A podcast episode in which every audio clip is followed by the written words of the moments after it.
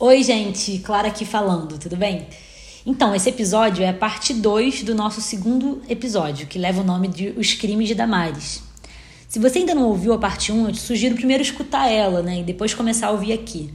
Só para relembrar, lá a gente conta um pouquinho da história da Damares, né, os crimes em relação aos direitos humanos, como né, o Estado laico, comunidades indígenas, a equipe da Damares.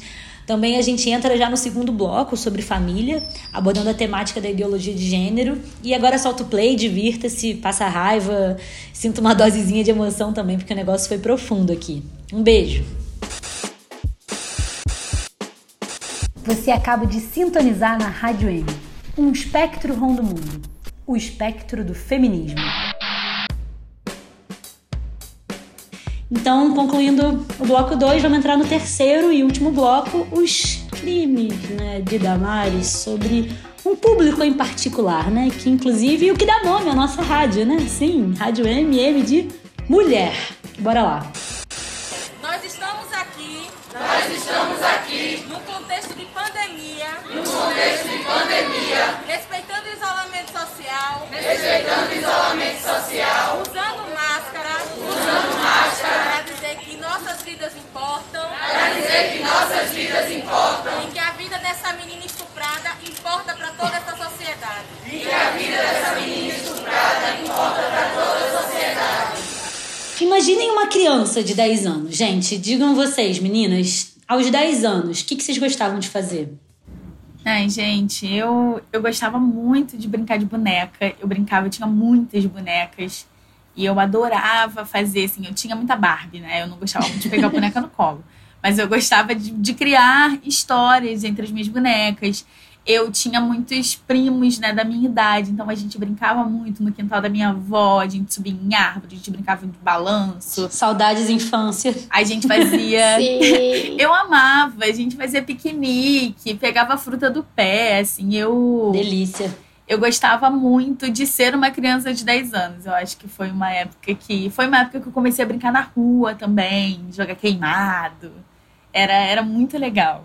Jé. Ah, gente, eu, eu amava brincar de ser cantora, inclusive, Ai, que né? fofa. eu adorava brincar de ser cantora, imitava Sandy, Kelly Key. É o plano B, né? Depois da, de ser professora. É o plano B. pois é. Eu, eu canto às vezes, viu, gente? Ih, tem que rolar aqui na Rádio M. Dou uma zoada nas A aulas. cantora!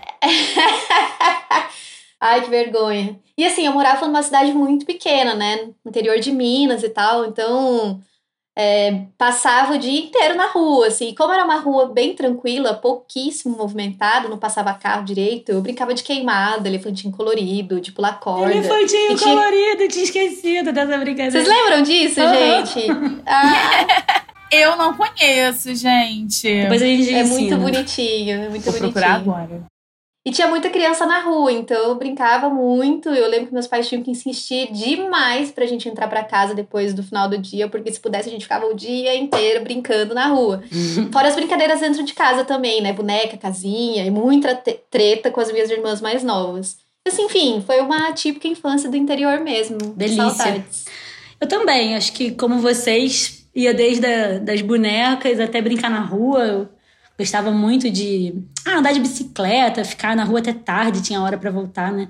E, e gostava. Eu gostava também de queimada, mas eu preferia pique-bandeira. E eu amava brincar de, de polícia ladrão. Depois eu brincava também na escola, né, depois da- do horário da aula.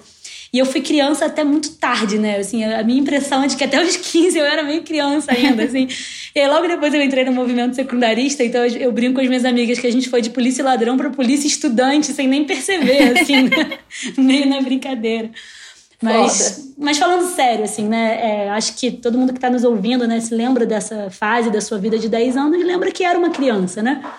E a gente, vocês já devem ter percebido, né? A gente vai falar sobre essa menina, né? Que aos 10 anos estava grávida de um tio pedófilo, né? Não é essa visão de, de, de infância aos 10 anos que a gente imagina, né? Ela, ela era estuprada por esse tio há mais de dois anos. E não é um caso isolado no Brasil, infelizmente. Né? São, em 2018 foram 21 mil crianças com menos de 14 anos que deram à luz. Né? Então não são casos de estupro de meninas com menos de 14 anos, são dados de gestações concluídas. Então imagina o quanto que não tem aí de, de abuso, né? É, que inclusive Sim. às vezes não é nem notificado. É, eu falo isso porque muitas vezes, mesmo na lei brasileira, né, é, sendo considerado estupro a relação com crianças com menos de 14 anos, né, simplesmente relação com menos de 14 anos já é considerado estupro. E nem sempre na vida real isso é considerado, né? É, até a gente vai falar depois declarações que falaram sobre essa menina de 10 anos, como se ela gostasse do que estava acontecendo. Então, é, é muito bizarro. E ela evidentemente, obviamente, tem que ter, tinha que ter acesso ao aborto legal, seguro, gratuito no SUS. Isso não deveria ser questionado por nenhum ser humano na galáxia. Mas para acessar esse direito, ela foi obrigada a enfrentar uma peregrinação. E esse coro que abriu aí o episódio eram das, é, das feministas de Recife. O episódio não, bloco, né? Eram das feministas de Recife que tiveram que defendê-la na porta do hospital. Esse caso foi aterrorizante demais. E para ilustrar ainda mais a história que você está contando, queria lembrar que essa menina foi obrigada a entrar no hospital no porta-malas de um carro onde estava segurando uma girafinha de pelúcia, Meu gente. Deus. Cara, cara, e assim, ela entrou no hospital aos gritos de assassina pelos bolsonaristas que estavam lá na porta do hospital. Gente, e sabe qual foi a primeira coisa que ela disse que queria fazer voltar para casa depois do procedimento? Ela queria ir para casa jogar bola, né? Porque ela é uma criança, porque é uma criança que teve, foi uma criança que teve sua infância violada cotidianamente por, por mais de dois anos e que junto da sua família optou pela interrupção da gestação, que era o seu direito legal. Ela não estava fazendo nada de errado. Né? E mesmo assim, além de toda a barra que ela estava passando, de tudo que ela estava enfrentando, teve a trajetória desse direito invadido pela ministra Damares e a sua trupe. É doloroso, muito doloroso. Muito. É, nesse episódio especificamente, a gente não vai aprofundar o tema do aborto, é, porque muito em breve, até muito em breve mesmo, a gente vai ter um episódio só sobre isso, mas é a gente quer focar um pouquinho nas intervenções da Damares, né? Da, dessa ministra sinistra, né? Que nesse caso acho que é o maior exemplo de até onde ela é capaz de ir. Sim. E é isso, né? Acho que desde o início da sua trajetória como ministra, até antes, né, gente? Essa pauta sempre foi carro-chefe da Damares. Inclusive, quando a gente mostrou né, a parte da reunião ministerial, a pauta é, anti-aborto sempre teve muito presente na trajetória da Damares e agora se intensificou ainda mais como ministra. Né? É, é, é outro sentido da sua vida, né? Além do, de acabar com o Estado laico. Talvez Exatamente. acabar com o Estado laico para acabar com o aborto também, né? Sim, e restringir ainda mais o, o, acesso já muito restrito que a gente tem ao aborto legal aqui no nosso país, né? Sim. E ela se apresenta como pró-vida. Acho, cara, esse termo pró-vida. Ai, me dá. Mas assim, vi... meu ah. Deus, cara. E tipo, vida de quem, né? Vida de quem, Damares?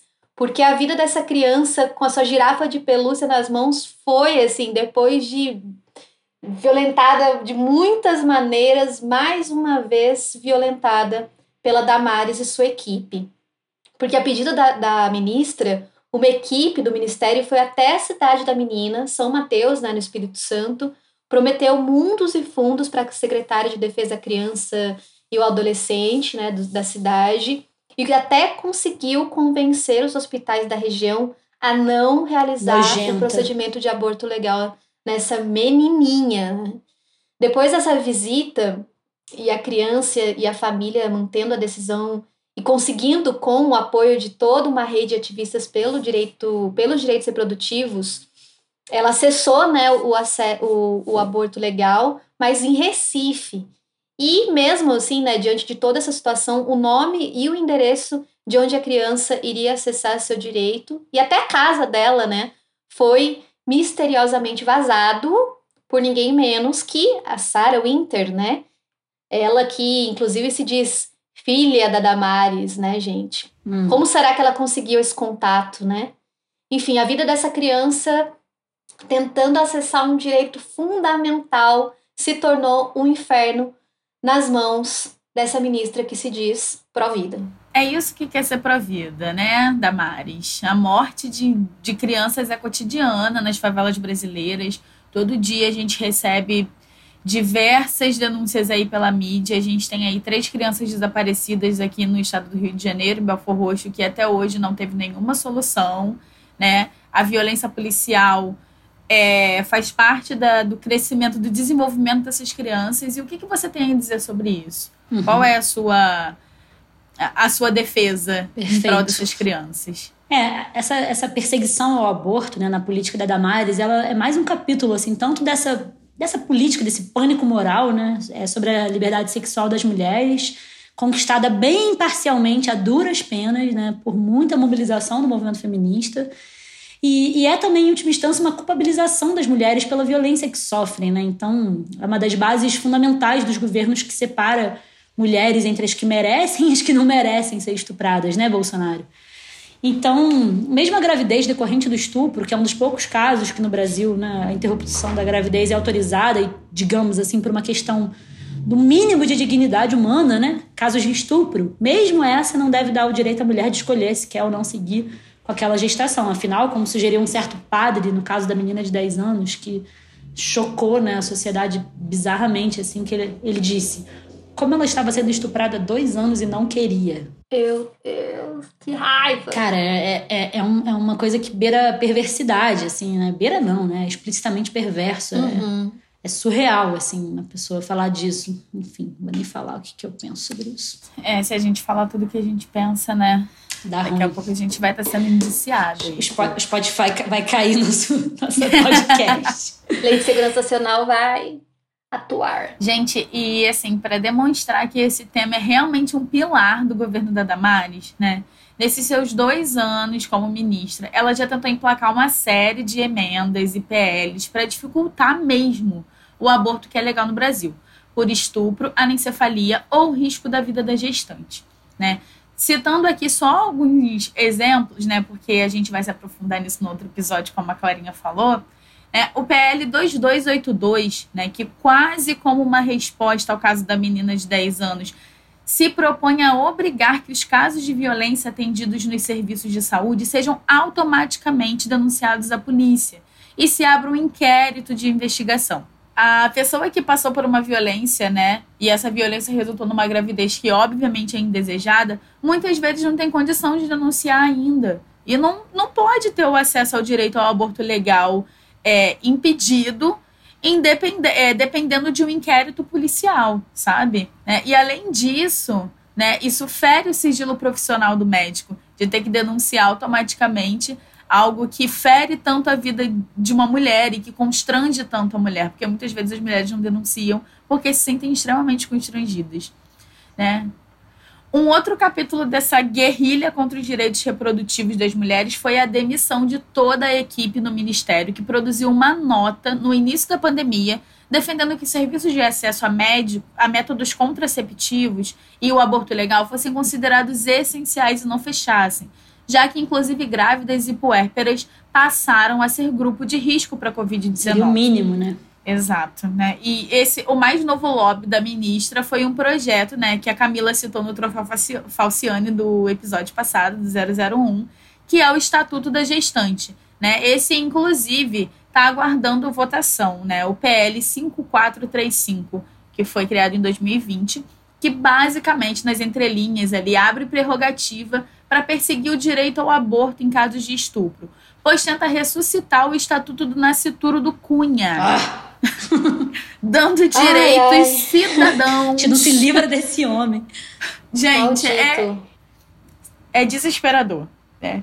Ela, esse, esse estatuto ele dá direito ao cida, é, dá direito cidadãos ao embrião e institucionaliza uma bolsa estupro para que o estuprador pague pensão e registre a criança. Não, Damares, a gente não vai aceitar esse retrocesso. A gente não pode aceitar esse retrocesso. E não estamos aqui nesse podcast fazendo um, um, episódio contra as religiões, né, gente? Muito pelo contrário, na verdade. Ah. Porque defender o Estado laico é defender que as pessoas tenham liberdade religiosa. É defender ainda que os direitos das mulheres, da população negra e LGBTIA, não sejam ditados pela Bíblia. E que crimes não sejam confundidos com pecados. Sabemos que, mesmo esse Estado supostamente laico, está longe de defender os direitos da classe trabalhadora e, especialmente, dos seus grupos oprimidos. Mas avançando para o que defende Damares Bolsonaro, nós estaremos mais longe ainda. Assim, então, a gente defende, como uma série de religiosos comprometidos com a humanidade, a laicidade do Estado. Estamos contra um Estado teocrático que define que as leis morais de sua religião devam ou devem reger a vida das pessoas. Oi, gente, estou fazendo uma pequena invasão aqui, só para ler um trecho do livro Pro para vocês, da jornalista estadunidense Kata Polity. Como bem sabemos, aqueles que encampam batalhas contra as mulheres não se importam com a vida. O Brasil tem 5,5 milhões de pessoas sem registro paterno. Polity lembra que a sociedade certamente não espera uma vida de sacrifício dos rapazes quando eles acidentalmente engravidam uma mulher. Abandonar o emprego, aceitar ganhar menos, deixar a faculdade para depois. Os que dizem defender a família não se importam com o fato da maioria dos estupros acontecer com mulher dentro dos espaços domésticos, dentro de muros protegidos do sagrado casamento. Muitos dos que se engajam na guerra contra as mulheres, que defendem suas vidas reprodutivas acima de tudo, são também aqueles que defendem o acesso irrestrito às armas. Afinal, uma sociedade armada se parece bem com o ideal de proteção à vida que eles fingem encarnar. Como, lembra bem Pollitt, ao contrário do aborto, armas matam 32 mil pessoas que já existem todos os anos. A questão real de fundo é perder a conexão entre sexo e ter filhos. A invenção do embrião como uma pessoa é uma das invenções mais bem-sucedidas da modernidade. Quase tão boa como aquela que diz que basta o esforço e a intuição empreendedora para que o indivíduo tenha sucesso financeiro na economia capitalista. As duas invenções, aliás, têm muito em comum. Defendem juntas que todo sujeito é seu próprio ponto de partida e que o indivíduo pode ser pensado apartado das relações sociais que o constituem. No caso daqueles que perseguem as mulheres, mas se dizem pró-vida, o corpo da mulher e sua vida aparece apenas como um pano de fundo, um aparelho hospedeiro de um embrião super-indivíduo, agraciado por uma cidadania de alta intensidade, apesar de não ter nem sistema nervoso central ainda, de fazer inveja a qualquer subcidadão do sul global, a qualquer árabe terrorista ou jovem negro favelado. Sim, contém ironia e muita. Gente, a Damaris é um caos. A Damaris é um caos na minha vida, é um na vida caos. de um monte de gente. Eu fico nervosa, eu fico nervosa quando eu falo dessa mulher, ela me deixa desnorteada. É. Eu não sei lidar com tudo isso que, que a gente tá aqui, entre muitas aspas, revelando sobre essa mulher. Porque parece que quanto mais a gente cava, mais fundo o buraco fica, sabe? É, é, é desesperador. E aí, trazendo mais uma nuance de Damaris Alves no, no seu ministério, né? O programa Pátria Voluntária, quem não conhece, pesquisa aí. Ele foi criado ai, por ai, Bolsonaro. Ai. Bolsonaro, nosso excelentíssimo presidente que cria essas patifarias. o melhor, a melhor coisa que o Bolsonaro fez no governo dele foi criar esse meme. É, o programa Pátria Voluntária, gente, desculpa que eu fico alterada. Ele foi criado pelo Bolsonaro em julho de 2019. E ele é liderado pela Michelle, Michelle Bolsonaro. Todo mundo sabe quem é, né? Infelizmente. Ela é, essa, esse programa, ele repassou recursos sem edital a instituições aliadas a Damares. Né? A Associação de Missões Transculturais Brasileiras foi a grande beneficiada. E segundo a ministra, abre aspas, é uma entidade que reúne mais de 50 instituições com capilaridade em todo o território nacional para apoiar as ações do programa Pátria Voluntária. Fecha aspas. Que lindo, né? Que lindo. Coisa linda, coisa incrível. Né? A assessoria da ministra do mal, que eu preciso chamar ela assim, porque ela, além de ser uma ministra sinistra, ela é uma ministra do mal. Ministra maldita é, também, eu gosto. Tudo, ministra maldita. Ela. ela disse que os repasses eles foram pensados para efetivar a qualidade de atendimentos às comunidades quilombolas e ribeirinhas, fazendo parcerias com entidades com esta finalidade. Isso me parece, e aí vocês podem me corrigir se eu estiver errada, mais uma manobra da Damares para manter sob seu poder os povos originários do nosso país. Porque a gente sabe como os atendimentos, né, sejam eles de qualquer natureza, são negligenciados a essas populações. E, gente, eu acho que tem muita coisa por trás desse programa, o Pátria Voluntária, porque muitas outras organizações também foram contempladas pelo repasse de verbas do programa. Inclusive, uma ONG que é presidida pela médica Mariângela Console de Oliveira, que em entrevista já disse ter sido enviada em uma iniciativa institucional, né, Hum. ao Espírito Santo Hum. para tentar evitar o aborto da menina de 10 anos que engravidou após ter sido estuprada. Outras ONGs também receberam dinheiro nesse mesmo período. E, inclusive, em São José dos Campos, aqui na cidade onde eu moro, tem uma ONG chamada Associação Virgem de Guadalupe, que recebeu dinheiro e que também teve contato com a Damares Alves nesse mesmo período da perseguição à menina de 10 anos. E eu acho, gente, sinceramente, que isso é muito sério e muito interessante de pensar, que é o quanto de dinheiro público tem sido desviado para essas ONGs pró-vida que atacam os direitos das mulheres. Não, fundamental. É muito caô, é, muito, é muita bizarrice. É, enfim, é surreal. a gente tem que fazer um episódio sobre um tema mais de boa para eu parar de falar surreal o tempo inteiro, porque a gente só tá pegando é. tranqueira. É, acho que ainda tem uma série de denúncias de repasse né, é, para esses projetos e inclusive de, de utilização de, de uma parcela assim menos da metade né, da, da, da verba do ministério que seria dedicada, por exemplo, à, à violência contra as mulheres, né? Ela não, não fez nenhuma casa-abrigo, né? Enfim, é, é, uma, é uma quantidade de problema que a gente também vai ter um episódio para falar sobre essa questão da violência das mulheres e gente pode entrar mais profundamente, mas assim, é um ministério que não, que realmente não é, não tratou do tema, né? Não, não protegeu as mulheres em todas as suas diferentes dimensões, né? Como mãe trabalhadora, é, não, não, não protegeu as mulheres contra a violência, né? Enfim, tem repasse de verba ridículo em relação a isso. E acho importante, assim, como última reflexão desse bloco, falar sobre como hoje existe uma característica dessa extrema-direita, a nível internacional, inclusive, não só no Brasil, né? De colocar mulheres como cara pública, né? Isso é uma novidade em relação ao período do fascismo, do nazismo, e que você tenta puxar pela memória. A gente não vê, né, mulheres como figuras, né, de, de representação daquela época, assim, né? Então não tinha mesmo, né? Era aquela coisa muito fechada no, Bem observado. é, no, no homem branco, né, e tal. Então, é, acho que da direita tradicional, assim, que lá atrás a gente viu até, né, teve a Margaret Thatcher, né, que acho que é uma pioneira em vários aspectos, assim, né, e que felizmente já nos, nos deixou, as torcidas torciam muito para que isso acontecesse, né, é muito legal aquela palavra de ordenzinha. No dia que a Thatcher morrer, vamos fazer uma festa. ela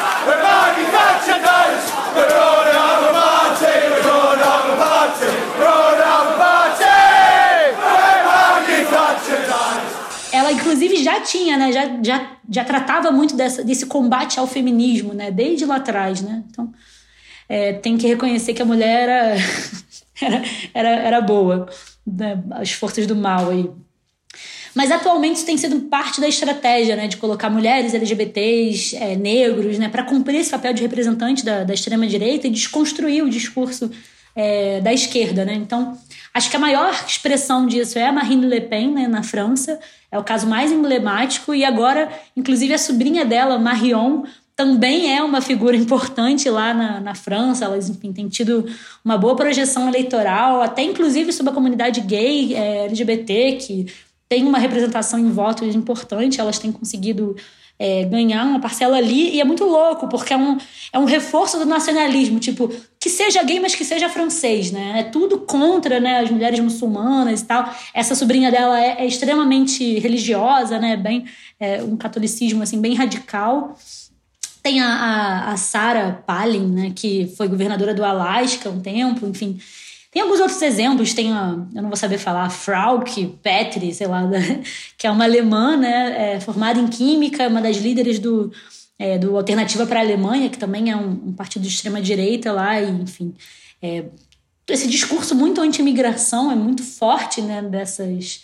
É, contra os refugiados e todo um processo político que tem acontecido, né, humanitário, enfim, social, de eles fazem guerra no resto do mundo, né, e depois não querem receber é, o, a população que vem é, para os países da Europa, assim, né? Então isso acontece com muita frequência e tem sido uma forma, né, de disseminar, né, esse discurso xenófobo e, e radical de direita, assim, né? Até tem uma é, a neta do Benito Mussolini, Alessandra Meu Mussolini, Deus. que é sobrinha da Sofia Loren e foi eleita para a Câmara dos Deputados, do Senado e do Parlamento Europeu.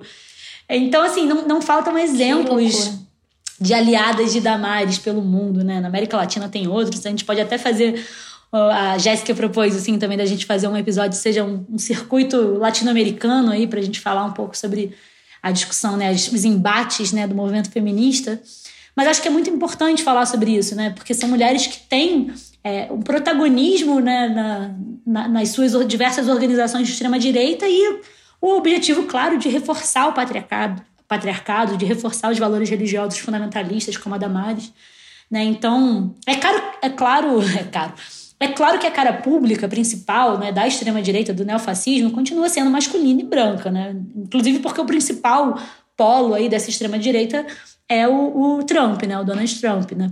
Ainda que tenha perdido as eleições, continua tendo um simbolismo muito grande. Sim, perdeu, mas não tá morto, né? É, exatamente. Tem que, a gente tem que deixar isso bem claro, mas é fundamental também para a gente olhar esse fenômeno, porque o feminismo tem que estar preparado para combater também o quanto esse discurso anti-feminismo, anti-movimento negro, anti-LGBTIA, né, é, vai repercutindo sobre as mulheres, sobre as trabalhadoras e trabalhadores, saindo da boca né, desses grupos que são oprimidos e que acabam assumindo essa ideologia contra eles próprios. Né?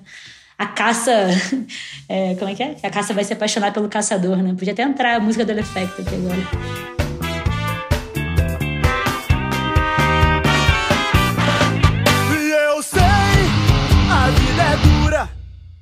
Mas já não posso mais aguentar essa postura. Me explica, seu doutor.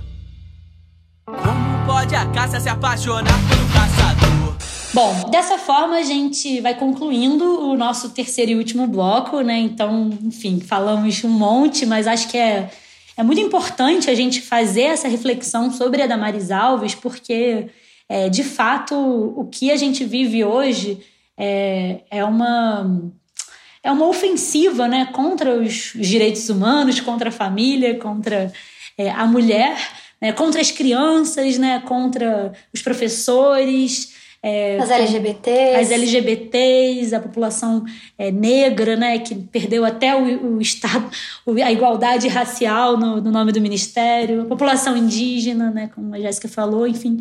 Acho que é, tudo que eles colocam nesse bojo né, do marxismo cultural, da guerra cultural, a gente tem que entender que está muito para além de uma, de uma verdadeira missão evangélica, uma verdadeira missão cristã de querer proteger as famílias, de querer proteger as mulheres.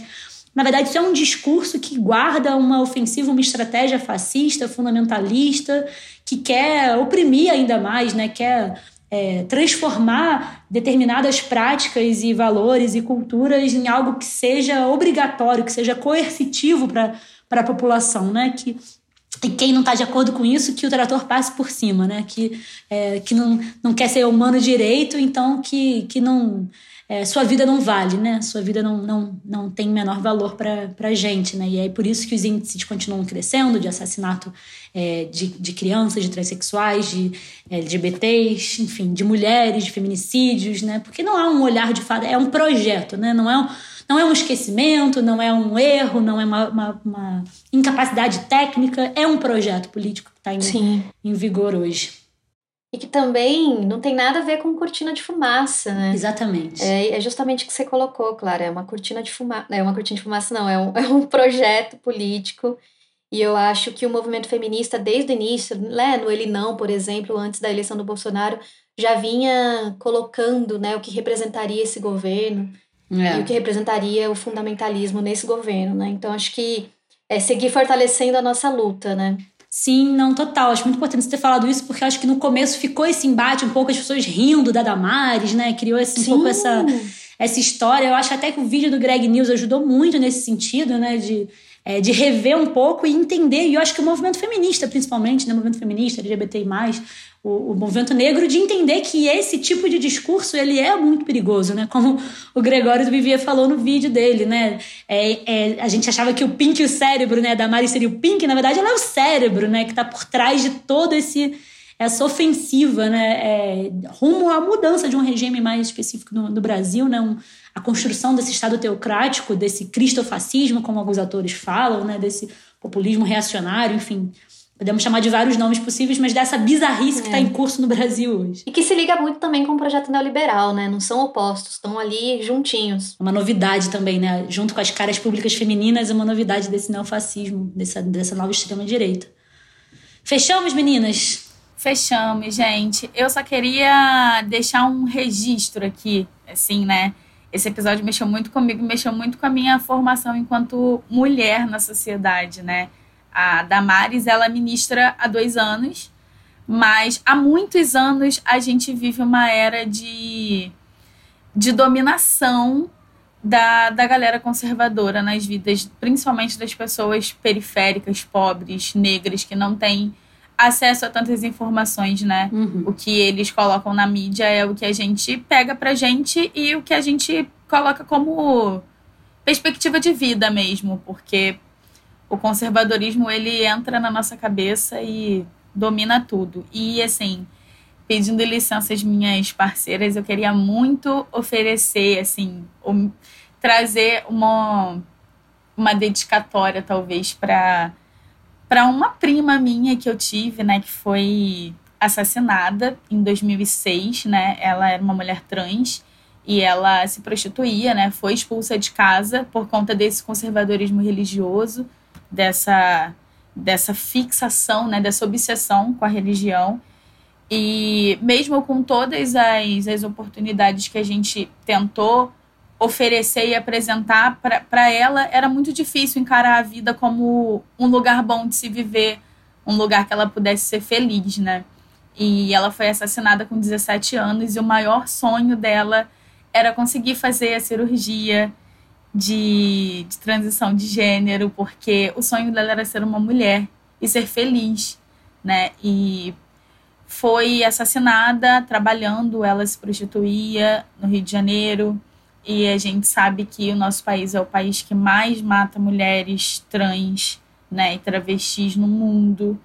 E eu queria muito dedicar esse episódio a ela porque ela foi embora há muitos anos atrás, né, há 10 anos atrás, mas a gente segue aqui lutando, né, não só por ela, mas por outras também que precisam encarar essa vida dura e dolorosa e eu só queria dizer assim que as coisas mudaram muito, mas que a gente ainda continua resistindo. É pra ela, é, Hilari. É pra ela esse episódio. É pra ela, gente. Qual o nome dela? Pandora. Pandora presente. Presente Pandora sempre. presente. Bora, gente, vamos pros quadros, que eu também tô com vontade de fazer xixi e a gente falou Eu também, muito. tô apertadíssima. Esse episódio tá enorme, mas vamos lá, que eu acho que valeu a pena. Foi, foi bem legal. Muito e Os legal. quadros também estão super legais hoje. Vamos pular o troféu Falciane, porque, né, acho que é óbvio esse troféu. Todo episódio já foi esse troféu pra Damares, né? Então, é, é a rainha da hipocrisia, dona ministra Damares Alves, parabéns. Uhul!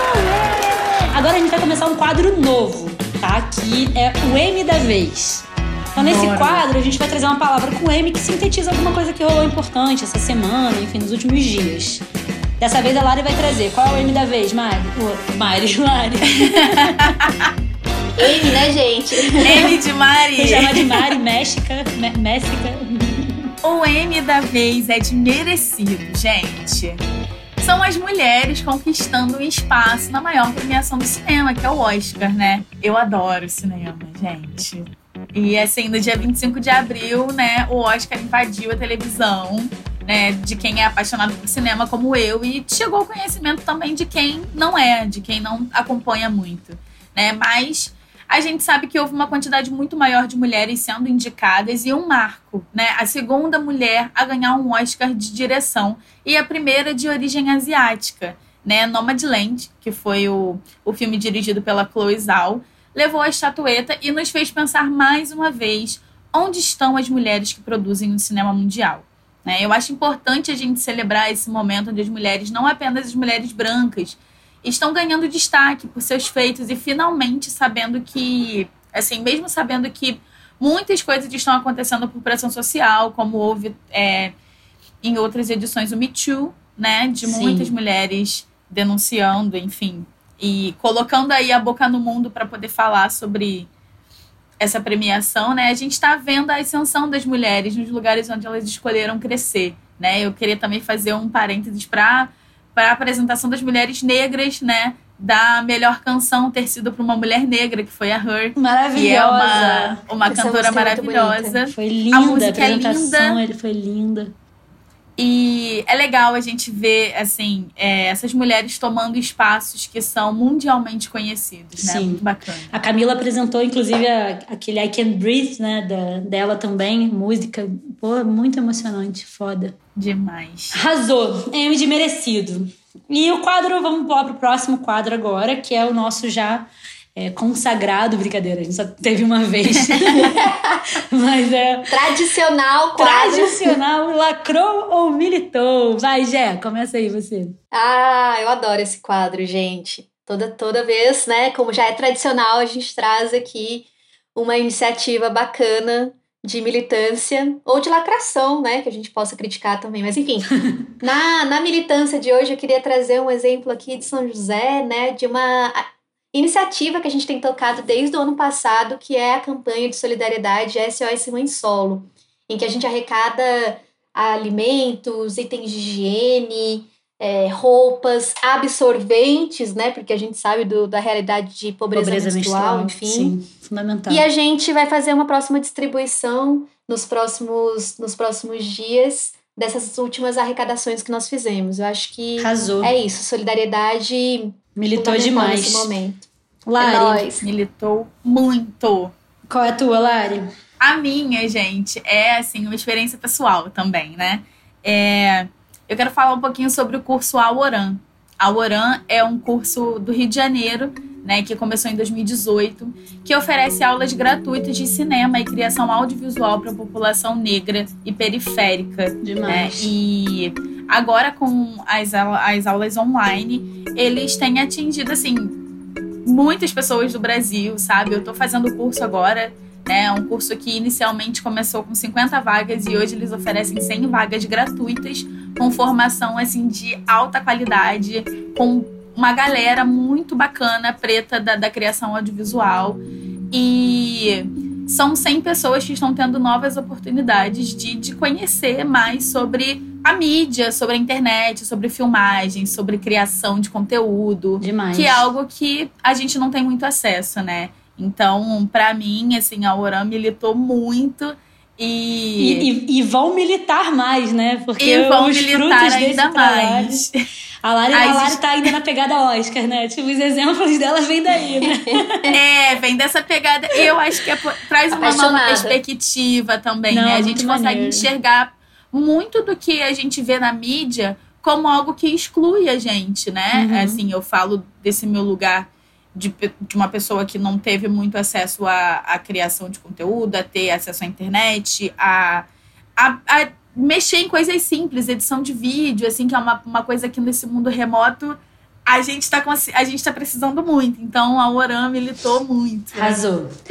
Gente, depois de alguns feedbacks que a gente recebeu né, do último episódio, a gente quer estrear um novo quadro hoje, porque a gente tava falando mal, pouco mal de homem. A gente quer falar mais mal de homem, porque homem costuma obedecer.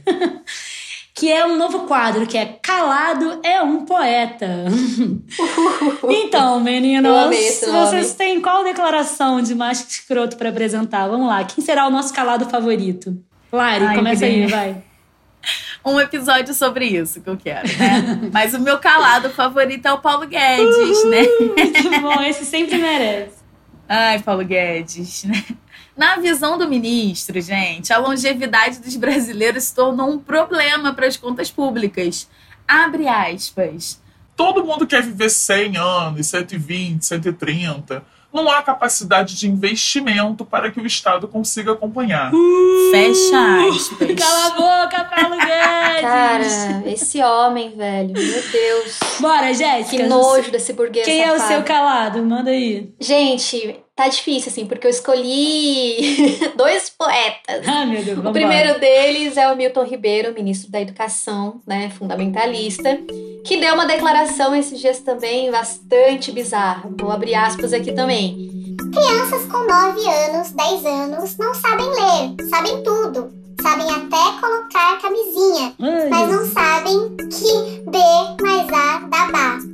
Talvez você não saiba, né, seu imbecil. Nem, cara. E assim, nessa mesma fala, ele afirma veementemente que tirou as questões de gênero dos livros didáticos.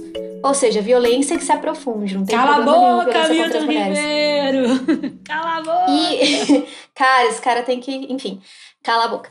E o outro, o outro poeta é o Marcelo Queiroga, o nosso ministro da Saúde, número 50 mil, né, que já rodou bastante de ministro da Saúde, dizendo, né, numa declaração recente, que as mulheres não devem engravidar nesse momento da pandemia. Porque ao invés do ministro garantir né, que as mulheres gestantes tenham direito à vacinação, te, ou que as mulheres tenham direito ao, ao método, a métodos contraceptivos, enfim, né, Claro. educação sexual e tal, ele acha que é mais fácil que as mulheres simplesmente não engravidem. É muito bizarro. Ampliando né? a abstinência sexual, né? Vamos, vamos pra É. abstinência sexual na adolescência, né? né, Para o conjunto da vida da mulher. Vamos acabar com a vida das mulheres. Cala a boca também, seu idiota.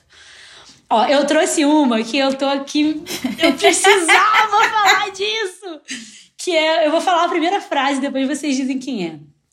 Eu arrisquei minha vida toda aqui. Eu estou feliz só de estar onde estou. O grande sonho da minha vida é ganhar esse um milhão e meio de reais. Ao contrário do que todo mundo pensa, minha família também precisa de ajuda, principalmente minha mãe. Eu quero muito ganhar esse prêmio. Eu vendi meu carro, eu vendi minha guitarra, eu vendi a porra toda. E eu sou pobre coitado. Cala a boca, Fiuk, seu bosta. Pelo amor de Deus, cara. Até, até o Fábio Júnior ficou com vergonha disso. Fala, né, vazou aí, parece ele disse que dava uma mesada de 10 mil pro Fiuk, aí teve que reduzir, sei lá, quis reduzir pra 5 mil desde o final do ano passado. Inclusive, ele tá no Big Brother, ele não gasta dinheiro, cara. Ai, que Ele raiva. tá devendo alguém. Se Fala comparando com a Camila É. e com a Juliette. Mano, que. que... Ai, o brasileiro só sofre mesmo, né? Ainda teve que ter uma final de Big Brother com Fiuk, mano, e ver o Gil saindo daquela porta. Que raiva. Bom, vamos pro último quadro. Vamos pro sextou, hashtag sextou, que não importa o dia da semana que você esteja nos ouvindo, sempre deve haver um momento de sextar nas nossas vidas, porque mulher forte, guerreira e empoderada também precisa de algum lazer para aguentar o tranco. Total. Jéssica, diga aí. Qual é Gente, tua? eu sei que eu sou, tipo. as pessoas não, não, não, não me aguentam mais é, me ouvir falando desse, dessa série, né, que eu vou indicar aqui, que é Os Últimos Dias de Gilda. É uma série brasileira, tem quatro episódios apenas. Foi ao ar é, no ano passado, né, no Canal Brasil. Inclusive, é uma produção original do Canal Brasil. Legal. Tem como uma das protagonistas a Karine Telles, que, que fez Bacurau. Inclusive, aquela- a gente vai trazer ela aqui pra Rádio M. Fica, Ah, fica de promessa, que é amiga do meu pai. Ô, olha que beleza. Vou usar E, os meus gente, assim, contatos. A série é muito, muito. Uma fotografia linda, fala de feminismo, intolerância religiosa, milícias no Rio de Janeiro. Enfim, cara, assistam o final surpreendente, vale muito a pena. Ah, eu Assistam Os quero. Últimos Dias de Gilda. Não vi ainda. né? Lari, você? Gente, eu, assim, completamente viciada em filmes e séries e atualmente viciada em super-heróis, né? Impossível pra mim pensar no restou de respeito não pensar em assistir alguma coisa, apesar de passar a semana inteira no home office olhando pra alguma tela. E a minha dica de hoje é Falcão e o Soldado Invernal. Né? Para quem gosta desse universo de heróis, essa minissérie tem seis episódios e ela se passa após os eventos dos Vingadores, o Ultimato, né? Que terminou com o Steve Rogers, que é o Capitão América, entregando o escudo pro Sam, que é o Falcão. Né? É muito babado, gente. Muita ação. Tem no Disney, mas assim, Né? vamos procurar aí. Né? Quem procura acha, quem procura acha. Então, gente, eu queria dar dica de um filme que, na verdade, eu ainda não vi. Mas é porque eu tô louca de vontade de ver e eu tô agora na reta finalíssima, assim, do mestrado. Então tá muito difícil pra mim conseguir é, ter tempo pra ver essas coisas. Chega de final do dia, eu já tô super cansada. Eu até assisti Soul esses dias, né? Aquele filme que já é dica antiga. E eu tive que dividir em três dias diferentes, em três noites. É, porque eu tava muito cansada. Também um pouquinho por conta da final do Big Brother, né? Vou ser sincera aqui. Mas a dica que eu queria dar é o filme sobre a história do Fred Hampton, né? Que, enfim, é uma vida de um jovem talentosíssimo, negro, líder dos Panteras Negras, que foi interrompida, que foi...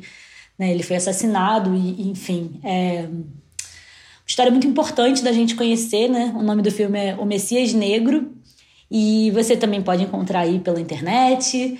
É, mas eu tenho total confiança em quem já me indicou ele, de que é um baita filme, então eu com certeza vou ver, vou, vou me auto dar essa dica também, que eu quero muito assistir. É, o Messias Negro. E queria aqui fazer um apelo, porque eu, eu sigo sem joguinho de celular, viu? Ninguém me deu uma, uma proposta de joguinho. Várias pessoas já agradeceram, porque o Funkade realmente é muito foda. A Jéssica já está viciada, mas ninguém me deu um outro, uma proposta de joguinho. Eu sigo nessa, nessa busca. É isso, gente. Ai, foi muito é bom isso. esse episódio. Já falamos Gostei 50 muito. horas para as pessoas, mas eu não quero sair, eu não quero me despedir, mas eu tô morrendo de vontade de fazer xixi. Então, é isso. Eu queria agradecer muito quem aguentou a gente até aqui. Se você também não aguenta, dá pra dividir o, o, o, né, o episódio, ouvir uma partezinha um dia, ouvir outra partezinha depois. Sim, gente. Mas não deixem de escutar, enfim, quem gostou, quem escutou, ajuda a gente a divulgar. É, marca a gente lá, arroba Mulheres Rádio M no Twitter e no Instagram. E estamos em todas as plataformas de, de áudio. E, por favor, quem também quiser, que puder ajudar no Apoia-se, a gente demorou um pouquinho para conseguir liberar o, o link, mas já está divulgado também nas nossas redes, vai estar também na, na descrição do, dos nossos episódios. Então é só clicar, gente, qualquer valor, a partir de 10 reais, tá valendo, né? E a gente está pensando também algumas recompensazinhas para dar para quem é, nos apoiar. E como isso é um projeto coletivo, a gente sabe, né, que esse financiamento é, na verdade, a alma do negócio, né? É, sem ele é impossível que a gente consiga é, fazer, né? Seguir a rádio, desenvolvendo e fazendo crescer esse projeto. Então sejam parte da nossa comunidade da Rádio M, sintonizem sempre no, no nosso feminismo. E é isso. Meninas, Valeu, gente. Valeu, gente. É nóis. Beijão. beijo, até o próximo. Beijo.